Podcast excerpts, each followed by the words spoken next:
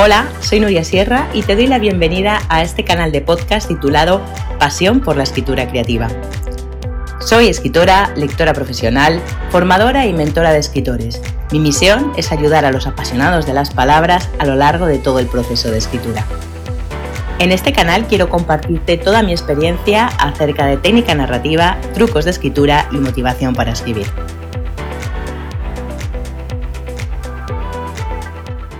Decía Anton Chekhov, cuentista, dramaturgo y médico ruso del siglo XIX, que el arte de escribir es el arte de borrar.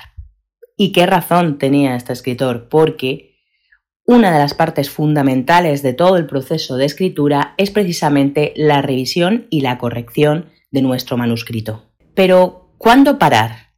¿Cuándo dejar de corregir ese borrador que nos tiene obsesionados?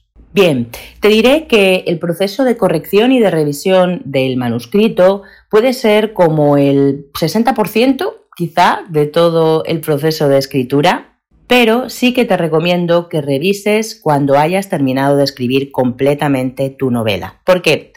Porque la escritura y la corrección funcionan de manera distinta en nuestro cerebro. Utilizan partes de nuestro cerebro diferentes. Si estamos escribiendo y al mismo tiempo corrigiendo lo escrito, nos volveremos locos. Serán como dos voces que estén en nuestra cabeza luchando y peleando una con la otra.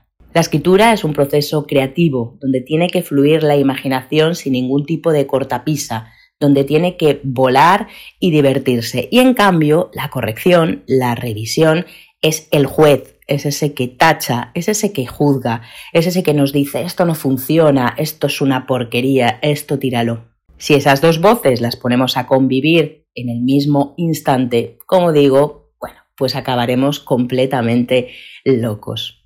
Por eso, termina de escribir primero la novela y luego ya tendrás tiempo de corregirla. Sobre este tema de las dos voces he hablado en algún contenido anterior que te enlazaré en la descripción de este episodio y también en el post si estás escuchando allí este podcast.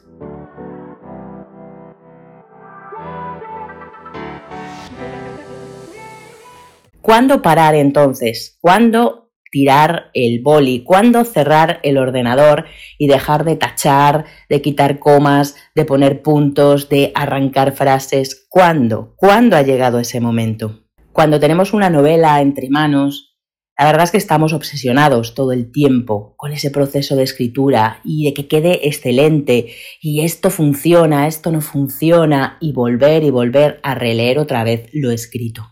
A veces me encuentro a muchas personas que llegan a mí para contratar el servicio de lectura profesional y cuando les doy el presupuesto dicen, pero es que todavía sigo revisando el manuscrito y entonces a lo mejor crece más y tiene más número de palabras y, no puedo parar, Nuria, de verdad, ¿cuándo? Bien, pues cuando has llegado a ese punto de obsesión donde quitas una coma y luego la vuelves a poner, donde dudas completamente de todo lo que has escrito, es el momento de parar. Yo ahí te recomiendo que te pongas un plazo, que digas, bueno, voy a corregir, por ejemplo, durante este mes y a final de mes lo cierro y punto, esté como esté.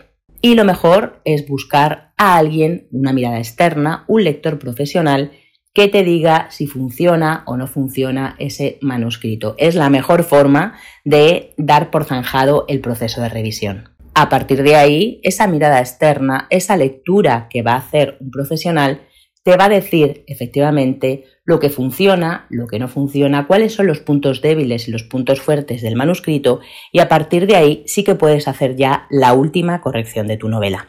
Otro momento en el que parar, en el que decidir que basta ya, ya he corregido suficiente, es cuando te decides a publicar o cuando te decides a autopublicar tu manuscrito. Muchos escritores ya consolidados dicen que cuando están muy obsesionados ya con la novela, la mejor forma de parar es enviarla a publicar, ponerla en manos de su editor y olvidarse. Incluso, incluso cuando ya está publicada la novela, seguro que la releen y cambiarían algo más, quitarían alguna frase, pondrían un punto, cambiarían un título, seguro que volverían otra vez a revisarla. Así que si estás en ese punto donde ya has entrado en un bucle de revisión, lo mejor es que decidas por ejemplo, autopublicarla o empezar a enviarla a editoriales para ver si encaja en alguno de los sellos con su línea editorial.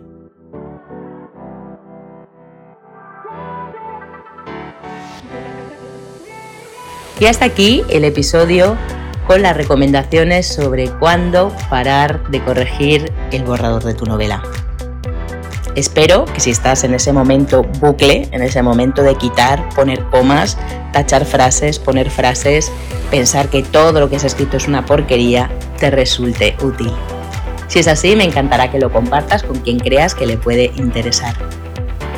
Recuerda que tienes un montón de contenido más sobre escritura creativa en mi página web nuriasierra.com donde te puedes suscribir al blog, a la newsletter para que te llegue la información semanal. También puedes seguirme en los canales sociales donde comparto todos los días contenido de valor. Muchísimas gracias por escuchar este episodio y hasta el próximo.